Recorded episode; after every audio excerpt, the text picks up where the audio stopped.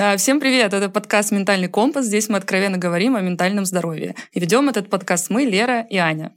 Сегодня мы поговорим о психиатрии, обсудим всякие мифы и выясним, кто же вообще такие психиатры и зачем к ним ходить. Сегодня у нас в гостях Костин Антон Сергеевич, врач-психиатр, психотерапевт, нарколог, главный врач клиники Open Mind. Спасибо, что пригласили меня на подкаст. Э, я рад, что я первый, кого вы пригласили. Ну, давайте сразу, наверное, с самого главного вопроса. Кто вообще такие психиатры? Зачем к ним ходить? Ну, психиатры — это врачи, которые э, получили определенное образование в области психиатрии. А чем занимаются психиатры? Психиатры занимаются лечением и выявлением психических расстройств, э, которых великое множество. То есть если у человека есть какое-то тревожное, э, какое-то вообще любое ментальное расстройство, то врач-психиатр тот, кто поможет диагностировать его, выявить и полечить. Чем это отличается от психолога, от психотерапевта? А почему их вообще так много? а еще и психоаналитики. А, и ой, нет. вот. Ну, на самом деле, э, специалистов с приставкой «пси» действительно великое множество. А, врач-психиатр э, – это прежде всего врач, да, человек, который получил базовое образование медицинское в нашей стране это 6 лет, и потом закончил ординатуру, а, дальнейшее усовершенствование, а, специализацию по э, психиатрии. А психолог – это специалист, который получил гуманитарное образование в области психологии. Психологи бывают разные, психологи бывают там, социальные, бывают психологи, педагоги, а бывают клинические психологи, которые, по сути, занимаются в том числе лечением различных э, ментальных расстройств с помощью методов психологического воздействия, то есть с помощью психотерапии. Вот. И есть такая область, как психотерапия. Вот. И психотерапевтом, по сути, может стать либо клинический психолог, угу. который получил образование в определенном методе психотерапии, такие как там, когнитивно-поведенческая психотерапия, схемотерапия э, или, например, гештальт-терапия, э, и, собственно, практикует в этом направлении. Точно так же, как и врач-психиатр может стать психотерапевтом и получить образование в одном из направлений психотерапии. Ну, получается, что психолог это не врач, психиатр угу. это всегда врач, а психотерапевт... А психотерапевт может быть врач, а может быть не врач. Получается, расстройство лечит психиатр. Верно. А психолог? А психолог помогает. Поясню на примере. Да, давайте. Например, у человека есть э, какое-нибудь расстройство, например, угу. расстройство личности, например, пограничное расстройство личности. А, для того, чтобы диагностировать пограничное расстройство личности, нужен врач-психиатр. Да, нужен врач, потому что только врач может ставить диагноз. Дальше э, у нас э, человек получил диагноз пограничное mm расстройство личности, и дальше с ним что-то нужно делать. А, обычно это подразумевает под собой как фармакологические методы лечения, да, лекарственные, а, так и методы а, психотерапии. Угу. И обычно такое лечение осуществляет врач-психиатр, который назначает таблетки различные. Угу. Вот. Но, как бы то ни было, основным методом лечения пограничного расстройства личности является психотерапия. И вот психотерапией может заниматься э, как раз или врач-психотерапевт, э, или психолог, который имеет э, образование в области э, схемотерапии или угу. диалектико-поведенческой терапии. Вот. И таким образом такого пациента ведут два специалиста. Угу.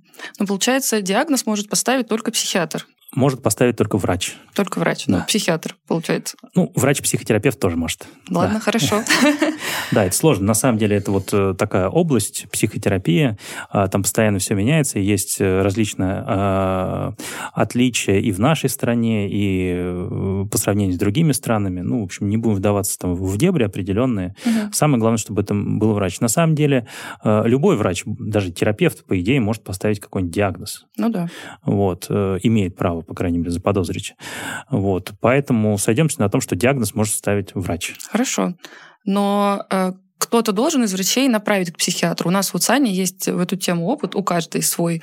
А у меня была ситуация, что вот у меня была бессонница, я не спала по пять ночей подряд, я ходила к терапевтам, к неврологам, кому только не ходила. Все меня обследовали, сказали, все в порядке, никто ни разу мне не сказал, что надо пойти к психиатру. Я ходила к психологу, она тоже ни разу мне не сказала. И я уже в момент, когда все совсем было плохо, решила, все, дайте мне, пожалуйста, контакт какого-нибудь психиатра, я к нему схожу. Угу. А, это вот нормальная ситуация или по-хорошему какой-то врач, условно, терапевт, невролог, или психолог может сказать, слушай, тебе бы вот к психиатру сейчас уже сходить. Ну, к сожалению, эта ситуация нередкая и э, не совсем нормальная, э, так как нарушение сна э, часто имеет, э, часто является признаком все-таки какого-то ментального психического mm-hmm. расстройства.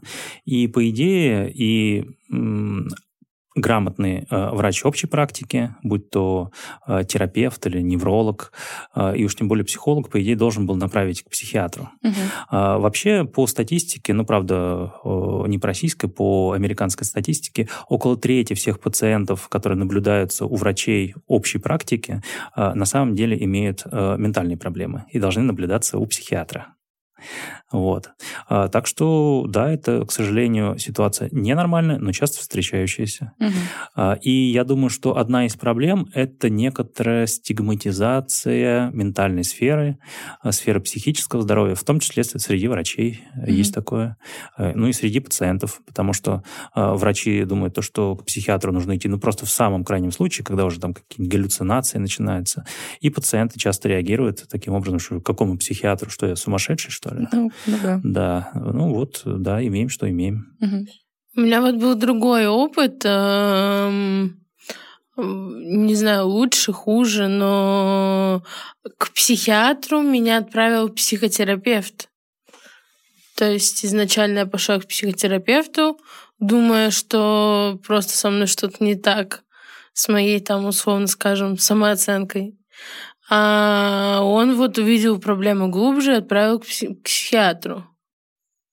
Вот так тоже бывает. И я бы даже сказала, что с учетом того, как нам э, страшно почему-то идти к психиатрам, это может быть даже безопасный какой-то вариант пойти э, к психотерапевту или к психологу э, там в надежде что он что-то заметит не то и отправит специалисту. Ну, это, но это, если страшно. Это хороший вариант, на самом деле, но, к сожалению, тоже не всегда работающий. Ну, да. а, ну и, и я бы с радостью дал какой-нибудь э, всегда работающий рецепт, кому стоит обратиться, но нет ни одного на 100% э, работающего варианта, к сожалению. Поэтому, если вы чувствуете, что есть какие-нибудь проблемы, связанные с психикой, то лучше идти вообще к любому специалисту. Будь то психолог, психотерапевт, психиатр, по идее, адекватный специалист должен разобраться, его это область действия или нет, и в случае чего перенаправить. А вот э, какие проблемы с психикой это могут быть? Ну вот я обычный человек, я там, не знаю, занимаюсь работой, у меня семья, дети, ипотека, куча своих дел, я не хожу к психологу, не разбираюсь, кто там психолог, психотерапевт, что вот должно в моей жизни случиться, чтобы я подумал, окей, вот сейчас стоит сходить к психиатру. Ну, начнем ранжировать тогда. Ну, во-первых, если у вас появились какие-то психотические симптомы, Это что ну, такое? например, э, галлюцинации, Например, э, какие-нибудь голоса. сразу начали. Да, Прям но я же сказал, что будем ранжировать, да. А, в принципе, который мешает вам заниматься вашими каждодневными делами, а, это показатель для того, чтобы навестить психиатра. Далее, если вы чувствуете, что есть проблемы в сфере настроения, да, в эффективной сфере или в сторону, ну, чаще всего это депрессивное расстройство, а, если есть депрессия, проявление ее, тоже к психиатру. Если есть тревога, которая, которая перманентная, частая или очень сильно, это тоже повод обратиться к психиатру. Если есть проблемы в когнитивной сфере, нарушение памяти, если есть нарушение концентрации внимания и так далее, тоже к психиатру. Если есть проблемы с общением, э, социализацией, с коммуникацией, тоже к психиатру. А, если вы ходите по врачам и чувствуете, что у вас есть какие-то проблемы со здоровьем, но не можете их внятно даже сформулировать, и все врачи а, общей практики, терапевты, неврологи, пульмонологи и так далее говорят, что ну, все нормально, это тоже повод заглянуть к психиатру э, и пораспрашивать. Может быть, э, он найдет какие-то а, проблемы именно в области ментального здоровья. А, да, расплывчато, да, проблем может быть очень много. А, ну вот так, потому что а, спектр, спектр проблем, с которыми работает психиатр, ну, он действительно очень большой. Но вот тут же есть э, нюанс, я наблюдаю по своим друзьям, знакомым, что очень сложно самому оценить, насколько тебе стало хуже. Ну, там, не знаю, я общаюсь с другом, например, он устает, плохо спит, но он такой, ну, нам всем 30 лет, кто сейчас не устает, кто сейчас плохо не спит. Это же еще не значит, что мне надо идти к психиатру. И, ну, очень сложно самому понять, что вот этот момент, что что-то уже вот совсем все не очень. Оно же обычно постепенно так ухудшается, и ты не чувствуешь вот этой резкой смены состояния. Это правда проблема. Но есть очень э, четкий критерий. Все, что вся проблема, которая длится более двух недель, это это показатель проблемы, длительно существующих. Да, я знаю, что многие даже спустя э, два года проблем не идут к психиатру, но формальный критерий это две недели. В общем, тут надо, чтобы ты сам посчитал это проблемой. Ну, конечно, можно сказать то, что есть э, достаточно простые опросники.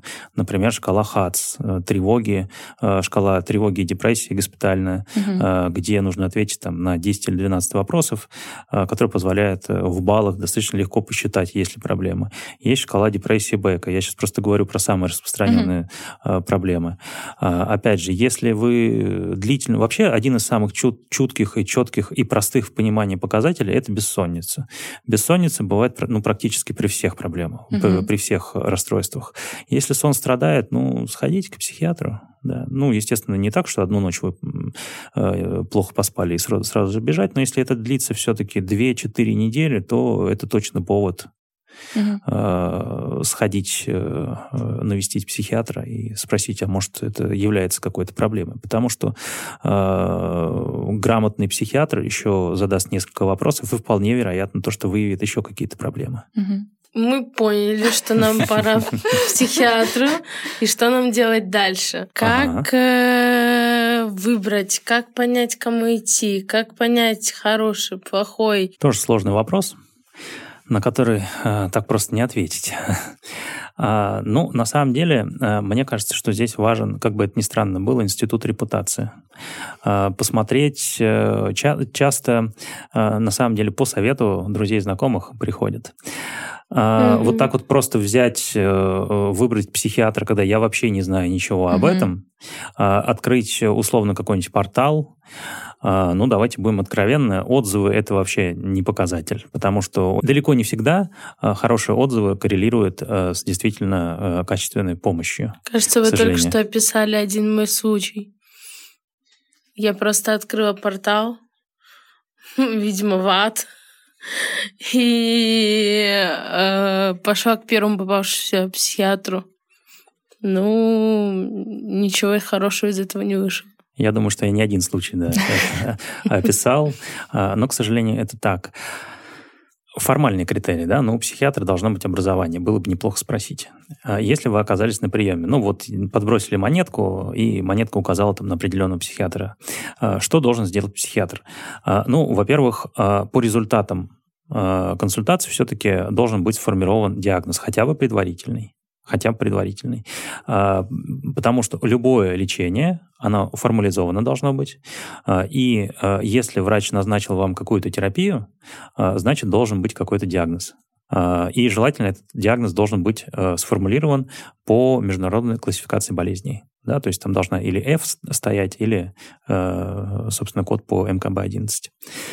А дальше, э, ну, на приеме э, вы не должны а чувствовать какого-то очень сильного диск... Да. А обязан ли психиатр сообщать о диагнозе? А, значит... Э, Или даже о предполагаемом диагнозе? А, психиатр обязан отвечать на вопросы, которые ему задают. Угу. И если этот вопрос о том, какой у меня диагноз, то, безусловно, да, он должен ответить. Угу. А просто по умолчанию сказать, ну что вот мы провели прием, поговорили, и психиатр говорит, вот я прописываю вам такие лекарства, потому что предполагаю у вас такой диагноз. Это значит то-то, то-то. Это должен психиатр объяснить? Должен. Ну, то есть даже объяснить. если пациент не спросит, по-хорошему психиатр по должен объяснить, что происходит. А, ну, опять же, а, когда я был э, молод, неопытен, когда я учился в ординатуре, почему-то говорили о том, что нельзя пациенту сообщать о диагнозе, вдруг он расстроится. Вот, ну, серьезно. А, но довольно-таки сложно а, как бы совладать с собственным расстройством, особенно учитывая то, что расстройства психиатрии часто хронические, довольно-таки сложно ну, заниматься менеджментом менеджментом своего расстройства, не знает, что со мной происходит. Да? Поэтому э, обязательно все-таки э, нужно понимать, что со мной происходит. Поэтому если доктор забыл вам сообщить о диагнозе, ну, всякое бывает, замотался человек, э, вы всегда можете спросить. Угу. Э, по идее, да, должен, должен. Угу. Точно так же, э, в принципе, э, по-хорошему, э, в конце, э, в конце приема э, вы можете задать какие-то любые свои вопросы. А почему это лекарство? А исходя из чего? А по каким критериям, по каким симптомам вы предполагаете у меня этот диагноз? Mm-hmm. Может быть, у вас сомнения есть. Может, у вас есть сомнения, что вам поставили депрессию, а на самом деле это ГТР. Вы можете попросить врача объяснить, почему. Mm-hmm. Вот. Э, в целом, готовность ответить э, за базар, да, это хороший показатель.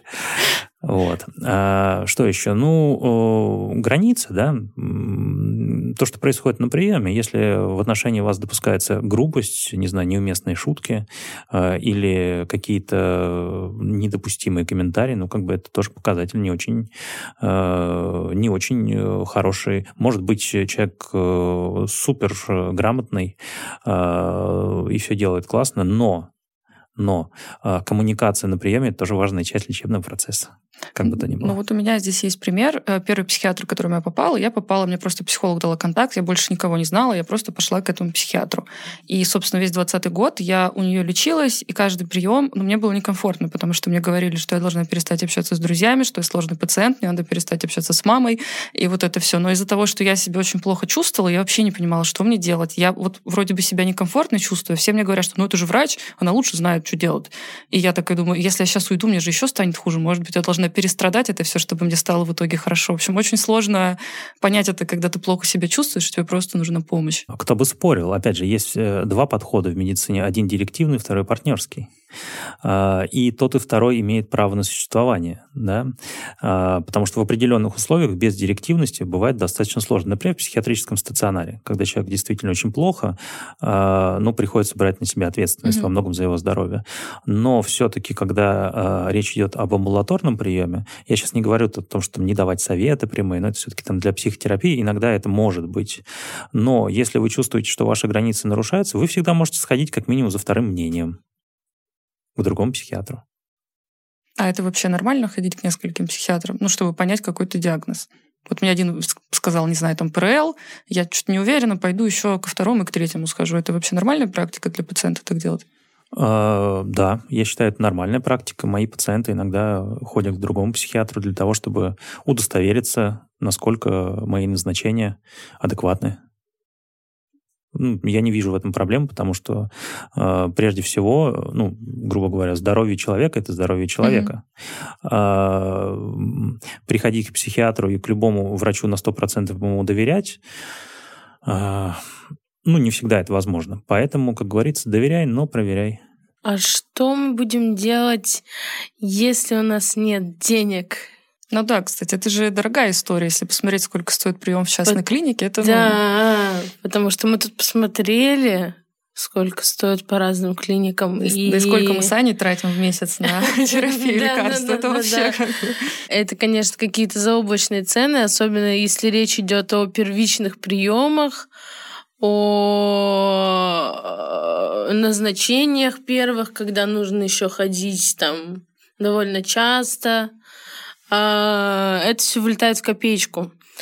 А, конечно, наверное, вы скажете идти в ПНД. А, к сожалению или к счастью, да, психиатрия достаточно трудоемкая, трудоемкая отрасль.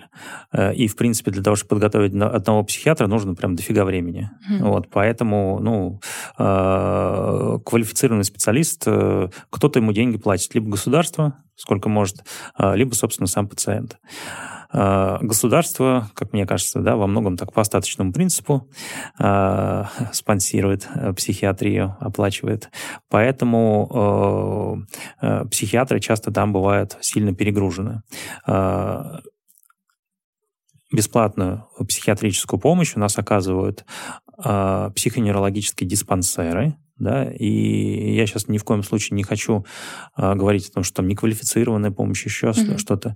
А, главная проблема, как мне кажется, а, заключается в том, что врачи там, ну, реально очень-очень-очень сильно перегружены. Я работал в ПНД, и я осознаю, насколько там тяжело работать, как много там пациентов, как много там ненужной писанины и различных э, дел, которые падают на, на плечи одного психиатра. Э, это, это приводит не только к тому, что снижается качество оказываемой mm-hmm. помощи, потому, ну, просто потому что времени мало, но еще и к выгоранию. Вот. Но в целом, если есть э, проблема, то существует ПНД, и это не самый плохой вариант. Mm-hmm. А, опять же, часто э, люди боятся идти в ПНД, потому что меня поставят на учет. Mm-hmm, да. Что касается учета, значит, э, в 1993 году был введен, был принят закон о психиатрической помощи и гарантиях прав граждан при ее оказании, в который отменил понятие психиатрического учета, который был введен в Советском Союзе. А, но, тем не менее, есть виды наблюдения. А, если и два вида наблюдения, которые может ПНД оказывать. Это диспансерное наблюдение, а, которое устанавливается э, над пациентами, имеющие э, какие-либо тяжелые, хронические, часто рецидивирующие психические расстройства, ну, например, шизофрения, mm-hmm. э, или какие-то, не знаю, там, тяжелые формы расстройств настроения, например, там, тяжелое рекуррентное расстройство с тяжелейшими депрессиями, когда есть реальная угроза жизни человека, или биполярное расстройство, вот, или какие-то, не знаю, там, органические расстройства очень часто. Вот в таких случаях устанавливается э, э, диспансерное наблюдение. И там действительно бывает гораздо сложнее человеку устроиться на определенные виды работы, потому что работодатель запрашивает, э, просит э, пациента пройти психиатрическое обследование. Угу. И часто есть ограничения, но это не сколько само диспансерное наблюдение, сколько наличие расстройства мешает э, человеку, собственно, работать. А это мы про диспансерное наблюдение. Угу. А есть еще консультативно-лечебная помощь, второй вид наблюдения. Значит, человек с какими-нибудь, не знаю, паническими расстройствами. Угу. Ну, случается, случаются у человека панические атаки. Э, тяжело ему выходить из дома. Может обратиться в ПНД, э, там, по идее, психиатр э, осматривает его, назначает лечение и устанавливает консультативную лечебную помощь. Заводится карточка, человек пока посещает, он находится под этим наблюдением, и если человек в течение года не обращается к психиатру, то, собственно, его с этого наблюдения снимает. Каких-либо обязательств по посещению врача-психиатра при таком наблюдении нет. Угу. Вот. Два вида наблюдения. И, в общем-то, психоневрологический диспансер – это вполне себе возможность получить бесплатную помощь, потому что там есть и дневной стационар, например. Да, наверное, а, там будет несколько меньше времени уделено по понятным причинам, но, опять же, э, да, есть определенные перегибы на местах, как, mm-hmm. как это называется. Вот. Э, да, иногда бывают выгоревшие врачи, но тем не менее, в любом случае, если есть проблема, наличие психиатрической помощи лучше, чем ее отсутствие. Я вот так считаю. А вот смотрите, допустим, я живу в провинции, в маленьком городе. У меня один психиатр на весь город, и тот друг моей мамы. Я к нему, конечно же, не пойду. А можно ли пойти онлайн на прием к психиатру? Это вообще нормальная альтернатива ну, визиту в кабинет? Ну, опять же, у нас есть закон, который регламентирует возможность. Закон о телемедицине. А, для того, чтобы осуществить полноценный э, э, онлайн-прием, а, там должно быть лицензировано рабочее место. А, в общем, я, честно говоря, еще пока не видел ни одного медицинского центра, mm-hmm. кто бы сделал такое полноценное место, потому что там очень-очень много согласований. В целом, если мы говорим об оказании какой-либо медицинской помощи, то это уже не медицинская помощь будет онлайн, а информационная услуга. Угу. То есть доктор может с вами точно так же поговорить, но э, на основании этого сделать предположение о диагнозе. Ну, например, он вам не может э, по закону диагностировать какую-нибудь там депрессию. Может сказать, что на основании ваших жалоб э, я могу предположить, что это депрессия. Ага. И точно так же написать, то, что на основании же ваших жалоб и сбора анамнеза и всех данных я могу предположить, что вам подойдет такое-то лекарство и расписать вам план терапии. Вот. А дальше вы с этим заключением можете пойти, по идее, к любому врачу, и вам выпишут рекомендованные лекарства. Или не выпишут.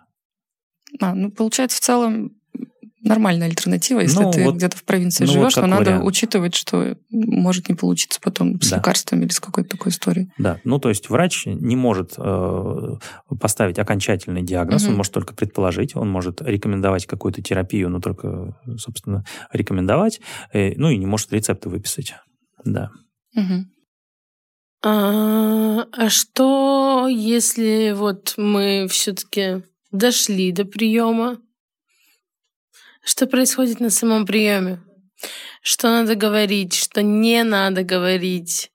А, если мне стыдно о чем-то говорить, если мне стрёмно о чем-то говорить, если я вообще максимально не в своей тарелке нахожусь на, на приеме у психиатра, и мне еще говорить что-то надо. Что с этим вообще делать? Ну, самое главное дойти, по идее. Мне тоже так кажется. Вот. А дальше, собственно, это выглядит как разговор. Да? А, человек пришел, сел на стул или в кресло, или еще куда-то, а, и говорит, мне, доктор, хреново, мне очень плохо. А дальше доктор, по идее, должен спросить, а что плохо-то? Э, болит где-то, вот, э, как душа болит, А, может быть, спите плохо, может быть, у вас тревога, может быть, у вас напряжение, может, у вас там проблемы с едой, еще с чем-то. По идее, психиатр уже примерно представляет, э, ну, если занимается каждый день приемом, Мгм. знает, какие вопросы задать, в какую сторону дви- двинуться. И, э, э, ну, обычно, э, если мы имеем достаточное количество времени, то как минимум предполагаемый диагноз и примерное направление решения проблемы уже вполне возможно э, сформулировать. Ну и создание доверительной, э, партнерской, располагающей к общению атмосферы, это тоже во многом задача э, специалиста. Да, это точно. А вы вот несколько раз сказали про предполагаемый диагноз. То есть в целом это нормальная история, что я приду на первый прием, и мне какой-то финальный конкретный диагноз не поставят. Он будет ну, какой-то предварительный, примерный. И мы потом, возможно, еще поменяем его несколько раз в процессе лечения. Да, поскольку у нас э, из объективных данных, э, на основании которых ставится диагноз, э, мы анализов не имеем, лабораторно-инструментальных методов э, не имеем. Мы работаем над какими-то проявлениями, да, поведенческие изменения, изменения в эмоциональной сфере. Э, Мы изучаем э, набор жалоб, которые есть на текущий момент, а, как это развивалось. Ну и мы, по сути, э, изучаем очень субъективные данные, которые, ну, ну, самый простой пример, в то же время, наверное, один из самых сложных, а, это расстройство настроения. Когда человек приходит э, и жалуется на депрессию, абсолютно идентичные, а, абсолютно идентичные э, проблемы будут при депрессии униполярной обычной и при биполярной депрессии. И, опять же, в значительном числе случаев диагностируется депрессия, депрессивный эпизод. На самом деле мы имеем дело с биполярным расстройством. То есть, э, ну, я нередко говорю в конце приема то, что я предполагаю такой-то Мгм. диагноз, я могу ошибаться. Это нормально, потому что по тем данным это может быть одно и другое. Например, признаков биполярного расстройства не нахожу, но черт его знает, потому что по статистике, э, по статистике это может быть биполярным расстройством. И- только, только по результатам терапии Мгм. мы сможем увидеть э, природу этого расстройства. Иногда через год. Да, так тоже бывает. Вот именно так у меня и было. Первый раз, когда я пришла к психиатру, мне поставили депрессию. Причем очень э, уверенно сказали, что это клиническая депрессия. Назначили антидепрессанты, естественно. Вот и все. А потом выясняется, что биполярное расстройство.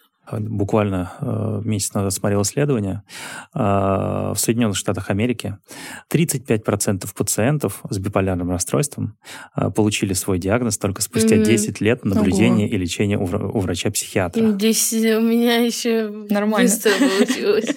Ну, к сожалению, да, на текущем э, этапе развития медицины по тем методам исследований, которые у нас есть, вот э, статистическая погрешность э, достаточно высока. Высока. Но это не значит, что не нужно ходить к психиатру, потому что рано или поздно в любом случае удается подобрать терапию, э, и чаще случается так, то, что рано. Ну вот мы до этого сказали, что можно сходить к нескольким психиатрам, чтобы проверить диагноз. И вот я схожу, например, к трем психиатрам. Каждый мне скажет разный предварительный диагноз. И что мне делать? Это проблема. А делать что? Ну, это, это не такая уж редкая ситуация. А, слушаться того, кому вы больше доверяете. Хм, но он может тоже ошибаться. Может, да, да. Отлично. Да. Ну, к сожалению, так вот, да. А, Но остается объ... лишь надеяться, что все эти три диагноза из хотя бы примерно одной сферы. По-разному бывает. Бывает по-разному, потому что всякое, не знаю, ко мне... Э, ну, в клинике мы регулярно проводим клинические разборы.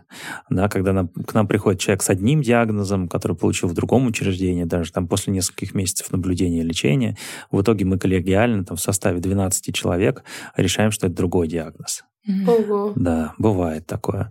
Или там ко мне приходит человек, которому поставили шизофрению, на самом деле там нет шизофрении, там обсессивно-компульсивное расстройство. Ну, сплошь и рядом, потому что, как я уже говорил, э, что есть... Э, мы изучаем субъективные ощущения, но, тем не менее, э, симптомы любого психического расстройства очень четко описаны в клинических рекомендациях и хотя бы в международной классификации mm-hmm. болезни, э, которая доступна любому человеку. Э, вы всегда можете спросить у психиатра, почему вы предполагаете именно этот диагноз. Да? А, я вот, например, с удовольствием всегда делюсь своими измышлениями. Иногда меня спрашивают, а что вы меня спрашиваете? Что вы мне рассказываете? Вы же здесь доктор. Ну, вообще, когда ты себя плохо чувствуешь, у тебя не всегда есть силы спросить и выяснять там психиатра. Ты просто хочешь, чтобы мне уже сказали, что делать. Я пойду, и мне станет получше. Это правда. Ну, мне кажется, здесь еще есть момент в том, что не всегда пациентов предупреждают о том, что это будет какой-то длительный путь подбора препаратов, э, да. постановки диагноза, потому что я, ну сколько, весь 21 год, мне кажется, мы перебирали мне разные препараты, пока нашли то, что подходит. И у меня много из знакомых, которые просто в какой-то момент резко перестали пить лекарства, ходить к психиатру, потому что ну сколько можно уже, я плохо себя чувствую, перебираю лекарства, от них побочки, ничего не понятно, я устал. Именно поэтому очень важно на приеме проговорить о том, что может ждать, угу. о побочных эффектах, о том, что нет одного препарата, который бы подошел всех, всем, а, о том, что а, любой диагноз, он может быть ошибочным, о том, что я как врач-психиатр не являюсь, э, не знаю, оракулом, который стопроцентный дает результаты. Да, э, вот э, у меня есть мои навыки, есть свои там, понимания, есть знания, а, я настроен на то, чтобы работать, что называется, на вас, э, давайте вместе делать, э, насколько получится, это всегда покажет только время. Иногда требуется много времени. Угу. К сожалению, это так. Но далеко не всегда. Бывает так, то, что и достаточно быстро удается решить проблему. Угу. А бывают ли анализы в психиатрии? Условно сдать на витаминчик D там угу. нет? Ну, анализы бывают. А, опять же, а, мы имеем дело, например, с тем, что человек приходит и говорит, у меня слабость. Вот слабость, э, вообще ничего не могу. А, похоже на депрессию? Конечно, похоже. Например, апатия – один из основных э, моментов. Но тут же нужно всегда смотреть, а есть что-то помимо этой апатии? Угу. Например, если у меня вместе с этим тревожность, раздражительность, наверное, это не только дело там, в низком гемоглобине. Но если это вот апатия и не очень понятно, э, всегда можно сдать, например, посмотреть там гормоны щитовидной железы, можно да, посмотреть знаю, железо. Что щитовидку сдают часто. Э, есть э, ряд сходных проблем. Ну, честно говоря, так по практике чаще всего, если даже мы находим, если до психиатра доходит, то даже если мы находим сниженное железо, то там все равно еще и депрессия бывает. Угу. Да. Да. Вот. А так анализы есть. Например, а, сейчас активно ведутся исследования, а, и есть маркеры а, для биполярного расстройства генетические. А, я думаю, что в ближайшие лет 15, 20, может быть, даже 10 а, мы придем к тому, что будем внедрять э, генетические анализы, которые позволят гораздо проще э, диагностировать различные mm-hmm. расстройства да, и сделать психиатрию более объективной. Вот. Так, а как, получается, с какой периодичностью надо ходить к психиатру? Вот я пришла на первый прием, мне поставили какой-то предварительный диагноз, прописали какой-то рецепт. Что дальше? Как часто мне нужно ходить? Опять же, сильно зависит от того, что происходит. Если состояние нестабильное, если состояние достаточно тяжелое, а, то, может быть, там чаще это раз в неделю или раз в две недели для наблюдения.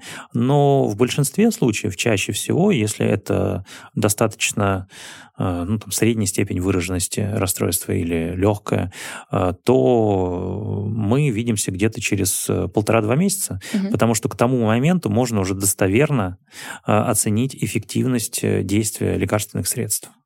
Если мы назначаем антидепрессант, да, первый эффект где-то через 2-3-4 недели. Угу. Ну и, соответственно, устойчивый результат мы через полтора-два месяца получаем. Если мы назначаем стабилизаторы настроения, то пока выйдем до нужной дозы и так далее, опять же, тоже где-то в среднем месяц-полтора нужен. Ну вот через месяц-два а, в среднем первый раз. Иногда, безусловно, нужно более быстрое посещение, угу. ну то есть там через неделю, например. А дальше в зависимости от ситуации, в зависимости от заболевания, заболевания. А, но если это какой-то впервые возникший депрессивный эпизод, можем увидеться потом еще там через полгода, угу. поговорить о том, что доза. Но в целом, а, если это фармакологическое лечение, то, как правило, а, это не очень часто. Опять же, оно не регламентировано и может отличаться от специалиста к специалисту. А нормальная вообще история быть на связи с психиатром? Ну, там, писать ему, не знаю, в WhatsApp, в Telegram о своем состоянии, задавать вопросы? А, ну, опять же, это, э, эта сфера такая нерегламентируемая. Mm-hmm. Я, например, э, стараюсь быть, э, ну, даю свой контакт, чтобы со мной можно было как-то связаться. Вот. С другой стороны, понимая тех коллег, которые на работе находятся только на работе и в, в остальное время не готовы работать. Поэтому, ну, мой ответ «да, нормально», но вполне понимаю тех, кто скажет «нет, ненормально». А как вы вот удерживаете эти границы с пациентами? Ну, бывает же, что, наверное, в час ночи кто-нибудь пишет, мне плохо. Конечно. А вы спите, у вас выходной. Бывает и в 4 часа ночи, но у меня уже последние лет 10 э, телефон на беззвучном режиме, поэтому я всегда говорю то, что пишите, когда вам удобно, и я отвечу, когда смогу. Так, а что делать, если мне вот сейчас плохо, психиатр не отвечает? Ну, если, э, опять же, э, если мне сейчас прям вот плохо-плохо-плохо, то это повод для экстренного оказания помощи, и для этого существует, ну, например, скорая медицинская помощь. Угу. Если состояние, опять же, если состояние предполагает то, что оно будет настолько плохим, тогда, наверное, нужно говорить не об, не об амбулаторной помощи, а о том, чтобы человек лечился стационарно. Поэтому, э, ну, если мне прям плохо-плохо, то это помощь, э, ну, повод для того, чтобы все-таки обратиться за экстренной помощью, mm-hmm. потому что, находясь дома, может быть, там, лежа в кровати, вот, или сидя в туалете, я навряд ли смогу там уж так отреагировать, вот. А, а, а что делать, если я не могу финансово и заниматься психотерапией, и ходить к психиатру, лечиться медикаментозно? Вот что лучше выбрать в такой ситуации? Очень актуальный вопрос. Э, э, я думаю, что э, фармакотерапия это то, что позволяет добиться более быстрого, mm-hmm. более, более гарантированного результата. Поэтому, ну, какое бы расстройство мы не взяли, например, депрессия, можно пробовать психотерапию, но результат будет гораздо медленнее, чем от антидепрессанта. Э, например, тревожные расстройства. Безусловно, для тревожных расстройств метод когнитивно-поведенческой психотерапии, ну, прям надо, надо. Это золотой стандарт. Но э, для того, чтобы хотя бы стабилизировать состояние, да, в условиях ограниченных финансов, э, можно назначить препараты. Кроме того, тревожные расстройства часто, например, снижают возможность, ну, снижают возможность как-либо обрабатывать информацию, например, снижают там, концентрацию внимания. Mm-hmm. Мне банально реально бывает сложно книгу почитать. А если я э, обращусь к психиатру, он мне назначит какую-нибудь терапию, начну принимать препараты, мне будет проще, э, например, как минимум, нет денег на психотерапию у меня, я смогу почитать какую-нибудь книжку об этом это само по себе является научением, и наверняка я э, смогу хотя бы отчасти себе помочь. Угу. Поэтому, на мой взгляд, а, это как вот э, базовые потребности, это все-таки фармакология, а дальше уже над этим надстройка в виде психотерапии. Угу. Ну, раз мы уже добрались до фармакологии, давайте поговорим про антидепрессанты и прочие препараты, потому что там же вообще очень много мифов и стереотипов. А вот, например, я просто поговорила со своими друзьями, со своими родителями, mm-hmm. чтобы собрать вообще самые частые вопросы. Вот э, вообще есть такое мнение, что психиатры, они вот как хирурги. Хирургам лишь бы отрезать, психиатрам лишь бы назначить таблетки и подсадить тебя на них. Что мы ответим на этот стереотип от моей мамы? Привет, мама. Ну, как, э, как у, у любого специалиста, у психиатра или у хирурга есть свой набор инструментов. А, хирург, безусловно, а, умеет резать, и поэтому он э, использует эти инструменты. А, как бы хирург плох не сам по себе, а когда начинает резать не к месту. Да, если к нему приходит здоровый человек, он ему говорит, а вот давайте вам палец отрежем. Это не гуд. Точно так же, как и психиатр. У него есть набор инструментов. Вот, например, я там психофармаколог. А, я вижу проблему. У меня есть инструменты для решения ее. Угу. Я решаю с помощью тех инструментов, которые мне доступны, которые понятны. Это первое. Второе. Все-таки а, важно, важно, чтобы врач имел представление о клинических рекомендациях. Плохи не таблетки сами по себе, а неправильно назначенные или не к месту назначенные таблетки. А, поэтому если психиатр назначает таблетки, в этом нет ничего плохого. А, плохо, если он назначает не те таблетки. А, а так, ну, действительно, большинство ментальных расстройств имеют решение в виде фармакологической терапии. Это раз. Меня здесь больше смущает слово «подсадить». А, потому что есть миф о том, что лекарственные препараты, которые мы назначаем, они там сплошь угу. приводят к зависимости, да. к аддикции, и потом человек будет ходить за дозой своего антидепрессанта до конца жизни. Но это не так. А в психиатрии, на самом деле, не так много препаратов, которые действительно могут вызывать зависимость. А, и в основном это препараты, ну, не, не так, чтобы сильно используемые. Мы имеем дело с с нарушением обработки информации. Да, наш мозг, по сути, чем занимается? Он обрабатывает информацию. Угу. Происходят какие-то сбои, и мы вмешиваемся в этот процесс. И для того, чтобы нам его поддерживать, э, для того, чтобы его стабилизировать, э, и для того, чтобы э, не было рецидива после отмены терапии, эти, эта длительность терапии должна быть продолжительной. Обычно, ну, по современным представлениям, раньше говорили о более коротких сроках, сейчас все-таки практически все расстройства это 12 месяцев ремиссии. Угу. Когда мы их добиваемся, после этого э, пробуем отменять э, фармакотерапию. В большинстве случаев, в большинстве случаев, э, собственно, это приводит к тому, что действительно э, все становится хорошо, мы отменяем терапию и все. Хотя случаи рецидивов через несколько лет, они, к сожалению, ну, не редки в нашей практике. Э, ну и существуют хронические психические расстройства, например, рекуррентное депрессивное расстройство или биполярное расстройство или шизофрения, а, они часто требуют а, постоянного поддерживающего лечения. Угу. Да, ну, а, это примерно как если кардиолог э, сталкивается с гипертонической болезнью и назначает человеку, например, там, какой-нибудь гипотензивный препарат или препарат для снижения холестерина. Мы же не говорим то, что кардиологи они такие, ему лишь подсадить на эти э, гипотензивные препараты. Вот. Так что, ну, к сожалению, природа расстройства, она часто имеет хронический характер. А, нередко это приводит к, длительному терапии, к длительной терапии, нередко может к поддерживающей постоянной терапии приводить.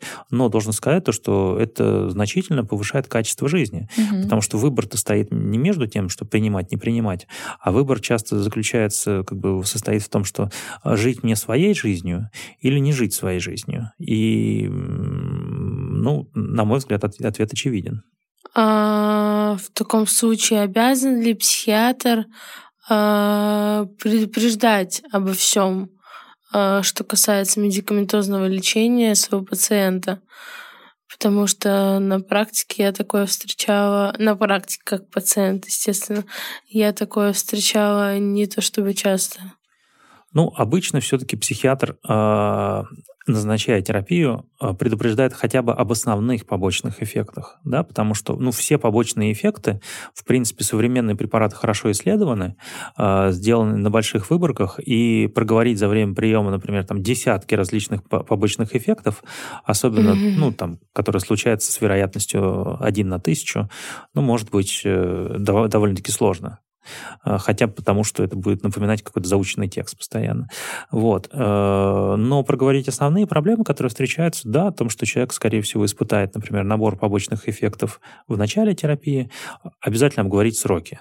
Вот э, про сроки это mm-hmm. важно, чтобы человек, э, если об этом забыть, э, проговорить, то человек может начать принимать, потом стало лучше, через месяц все mm-hmm. закончил. Вот, поэтому важно проговорить. Желательно еще проговорить о том, что будет, если, например, когда мы отменим, какие возможны варианты, о том, что может быть стойкое улучшение, о том, что может быть рецидив при отмене и так далее. Вот. Ну вот, наверное, основные моменты, которые стоит проговорить, может, что не забыл. Есть же еще вот этот, э, ну никак, не стереотип, наверное, а страх, что я начну принимать антидепрессанты, и моя личность изменится. Я не знаю, я, там, я не смогу творить, я стану скучным обычным человеком. Вот у меня был такой страх с препаратами метас-ДВГ, что я такая, сейчас я стану однопоточным человеком, без кучи своих творческих мыслей, я не хочу.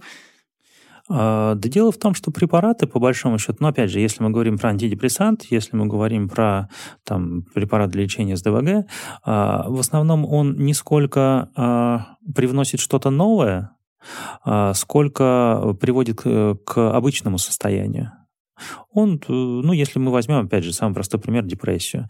Депрессия, по большому счету, счету это некоторое расстройство, которое действует как система фильтров, которые вот на человека надели несколько, там, не знаю, очков, сварочную маску. Mm. Мы не привнесем что-то другое, мы просто снимем этот. И если уж на то пошло, я, ко мне нередко обращались люди, которые там занимаются всякими творческими профессиями, mm-hmm. типа рисования, там, актеры, вот. И у них всегда этот страх был. А вдруг я вот э, не смогу на сцене, там, не знаю, заплакать, когда нужно, или же смеяться, или рисовать не смогу, или еще что-то. Mm-hmm. Обычно я всегда говорю, окей, давайте посмотрим, а, вот по отзывам, опять же, исследований не проводилось, но по отзывам вроде бы нет. Но вы обязательно поделитесь со мной. И, честно говоря, вот в моей практике, ну, она, в общем-то, не маленькая, э, пока таких случаев о том, чтобы человек пришел и сказал, вот, начал принимать препарат, и как отрезало, у меня нет никакого творческого потенциала. Нет, такого не бывает. И, опять же, э, все-таки мы пережили, слава богу, две психофармакологические революции, и если препараты, которые там были в 60-х годах после первой революция психофармакологическая, они действительно имели массу побочных эффектов, особенно в виде э, седации, угу то препараты, которые появились после второй психофармакологической революции, там, 90-х годов, конца 80-х, ну, качество жизни сейчас гораздо меньше снижает. И когда мы назначаем терапию, мы уже говорим не о том, чтобы обязательно вылечить да, но еще мы говорим и о том, чтобы это не снижало значимо качество жизни. Угу. Поэтому, если есть какие-либо неприемлемые побочные эффекты, а, то всегда это можно обсудить с лечащим врачом и попробовать подобрать альтернативу. Угу. Да. Я как э, человек с биполярным и пограничным расстройством, такие, это те самые расстройства, которые наиболее связывают с творчеством почему-то. Могу сказать, что на фармакотерапии есть такой момент, известный всем а, биполярщикам и пограничникам, это скука. Становится скучно, становится непонятно, что, куда деть, как жить, как вообще, если все не как раньше.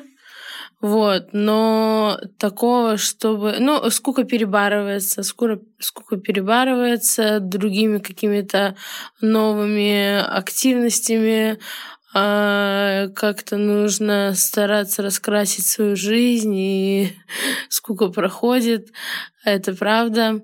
А вот э, про творческий потенциал не заметила я, чтобы он был у меня какой-то особенный до, не заметила я, что он у меня какой-то особенный сейчас. Ну, речь о том, что таблетки точно его не привносят. Ну, таблетки да. никак, в общем, на это не повлияли. Да, угу. ну то есть э, так, что, не знаю, никогда не писал стихов, а тут начал принимать антидепрессанты. И вдруг я написал два сборника, э, такого тоже не встречал, да. Ну вот. вот. А если говорить про скуку, то действительно а, иногда некоторые пациенты говорят о том, что какое-то состояние слишком ровное. Но, да. но обычно это все-таки некоторые изменения, ну, если человек привык на таких качелях, да, э, жить, находиться, да, действительно может быть скучно, но обычно все-таки э, э, некоторое развитие навыков позволяет эту проблему mm-hmm. решить, просто по-другому получать эту радость, удовольствие. Вот. Да, этому мы учимся. А как же вот этот еще стереотип, что таблетки посадят мне здоровье? Ну, не знаю, там буду принимать долго антидепрессант, что-то будет точно с желудком, с печенью, еще там с чем-то, сердцем.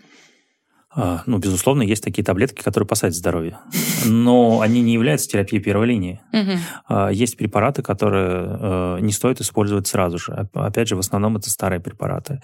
А, если какая-то опасность э, представляет препарат, да, какие-то побочные эффекты, то врач ну, должен предупредить об этом э, по-хорошему. И уже вместе вы можете как бы взвесить на весах, что лучше то состояние, которое сейчас у вас, или же все-таки начать принимать препараты, получить за это какую-то побочку. часто, часто ну, человек может или отказаться, а бывает, mm-hmm. что человек выбирает все-таки принять. Но, э, опять же, за, я вот за последние годы практики не помню, чтобы назначал что-нибудь из этой группы. Обычно, mm-hmm. обычно все-таки удается подобрать более-менее такую современную терапию. Та область деятельности, которой я занимаюсь в последнее время, это ведение пациентов вместе с, с врачами общей практики. Uh-huh. И надо сказать, что те же самые антидепрессанты, ну, очень широко используются в гастроэнтерологии. Uh-huh. Например, синдром раздраженного кишечника, uh-huh. какая-нибудь функциональная диспепсия. А, опять же, в кардиологии многие тревожные расстройства маскируются под кардиологические расстройства. В неврологии антидепрессанты одна из ведущих групп. То есть, скорее, они помогают справиться со многими проблемами, чем чем мешает. В целом, опять же, повторюсь и не устану повторять то, что современная фармакология достаточно безопасна. И э, когда мы говорим о рекомендациях по приему антидепрессанта, там есть ограничен э, минимальный э, срок э, приема терапии, но не, но не ограничен максимальный. Угу. И это именно потому, что все-таки данная терапия достаточно безопасна. Угу. Вот. Хотя, безусловно, есть препараты, которые э, требуют отдельного наблюдения, но mm-hmm. они принимаются, э, применяются не так часто. Скорее, как исключение. Ну, то есть, если говорить о том, э, в какой момент мы прекращаем лечение, это то, что вы говорили, 12 месяцев ремиссии, да? Ну, как правило, для большинства расстройств это mm-hmm. 12 месяцев. Да. И как происходит вот этот я предполагаю, что это постепенно происходит сход с терапией. Ну, с одной стороны, некоторые препараты имеют э, ряд побочных эффектов, которые бывают в начале приема терапии, и точно так же при снижении проявляется, да, так называемый э, синдром отмены. Поэтому это нужно делать постепенно, но обычно препараты отменяются еще медленнее для того, чтобы посмотреть, а будут ли значимые изменения угу. на фоне снижения препарата. То есть, чтобы, угу. чтобы нам не пропустить. Иногда можно за 2-3 недели снизить дозу препарата, а, и синдром отмены как такового выраженного не будет. Но потом через пару недель мы получим э, ухудшение состояния. А, поэтому, как правило, отмена препарата происходит в течение нескольких месяцев, и мы проверяем, проверяем, проверяем на меньших дозировках. А бывает же вот ситуация, что, ну, вот вы сказали, что когда пациент себя получше чувствует и бросает пить таблетки, или там в какой-то момент, не знаю, ему надоело, и он такой, все, бросаю. Вот резкое бросание э, препаратов, это вообще плохо, опасно?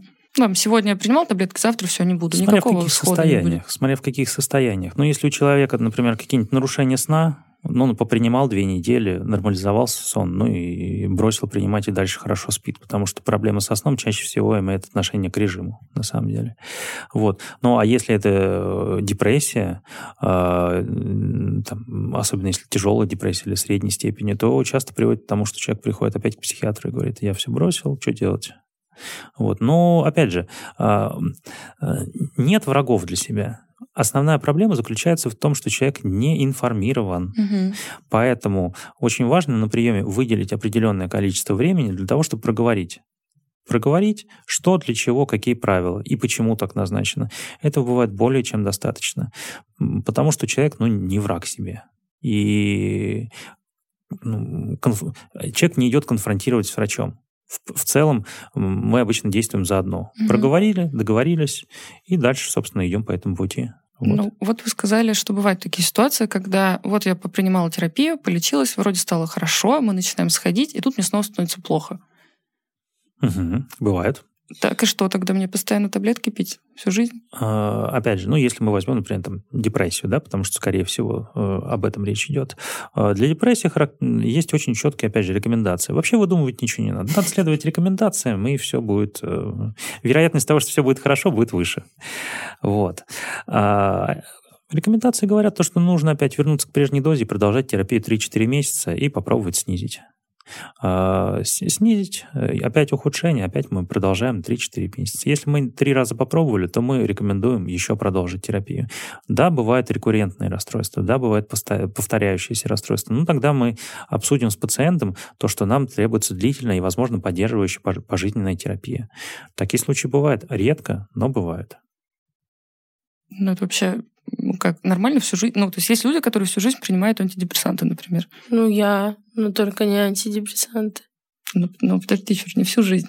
Всю жизнь. То есть при ПРЛ или биполярке надо при, при биполярке. Э, всю жизнь принимать препараты. Да. Если мы говорим про лечение биполярного расстройства, то это хроническое расстройство настроения. Угу. Оно требует постоянного поддерживающего лечения.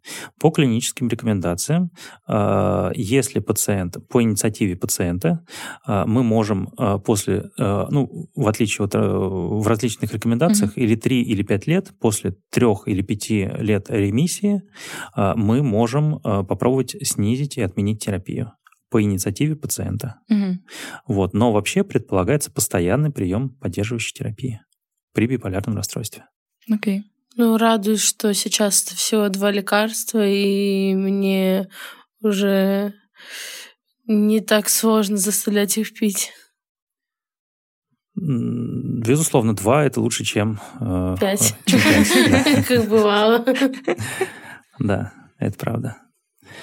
Вот. Э, ну и существует ряд хронических заболеваний. Опять же, если мы возьмем, что мы все про депрессию, например, шизофрению. Угу. Да? Ну, шизофрения тоже хроническое заболевание. Э, шизофрения предполагает постоянный прием терапии. Угу. Вот. Рекуррентное депрессивное расстройство, биполярное расстройство. Э, часто это, да, это постоянный прием терапии. Угу. Вот. А, а вот тревожное расстройство, а, там очень важна как раз психотерапия. Потому что при тревожных расстройствах, а, помимо самой тревоги, основную проблему представляет и плохая переносимость тревоги. И во многом, пока человек принимает лекарства, нужно тренировать способность переносить эту тревогу. Mm-hmm. Вот. И когда человек э, целенаправленно погружается в эту тревогу, переносит ее, по большому счету приучает свой организм к этой тревоге, то ее становится все меньше и меньше и меньше. Вот. Так что фраза про то, что нужно встретиться со своим страхом, она имеет место быть. Да? Mm-hmm. Вот. Э, так что э, это к вопросу о ценности и важности психотерапии. Психотерапия, она да, важна угу. особенно при таких расстройствах. Я уж не говорю про пограничное расстройство личности, да, при котором, а, в общем-то, основной метод лечения угу. это, это не фармакология, это как раз психотерапия, очень конкретный метод Более того, буквально недавно читала исследование о том, что э, ни один класс препаратов не доказал свою эффективность при лечении именно ПРЛ. Если мы не говорим о каких-то коморбидных заболеваниях, о чем-то еще, а вот только ПРЛ, ни один класс лечения не эффективен. Безусловно, а, потому что ПРЛ во многом это проблема с навыками. Да? Да. Вот, э, таблетки навыков не дают. Но вместе с тем э, я бы не преуменьшал а, ценность э, фармакотерапии для снижения симптомов. Симптомов, да, вы имеете в виду СЮЗС или э, или стабилизаторы, настроения, настроения. Да, да. То есть здесь сейчас часто для того, чтобы просто начать психотерапию, а, важно стабилизировать состояние, угу. снизить симптомы и потом уже, собственно, прокачивать навыки. Угу. Да. Поэтому часто одно без другого не работает.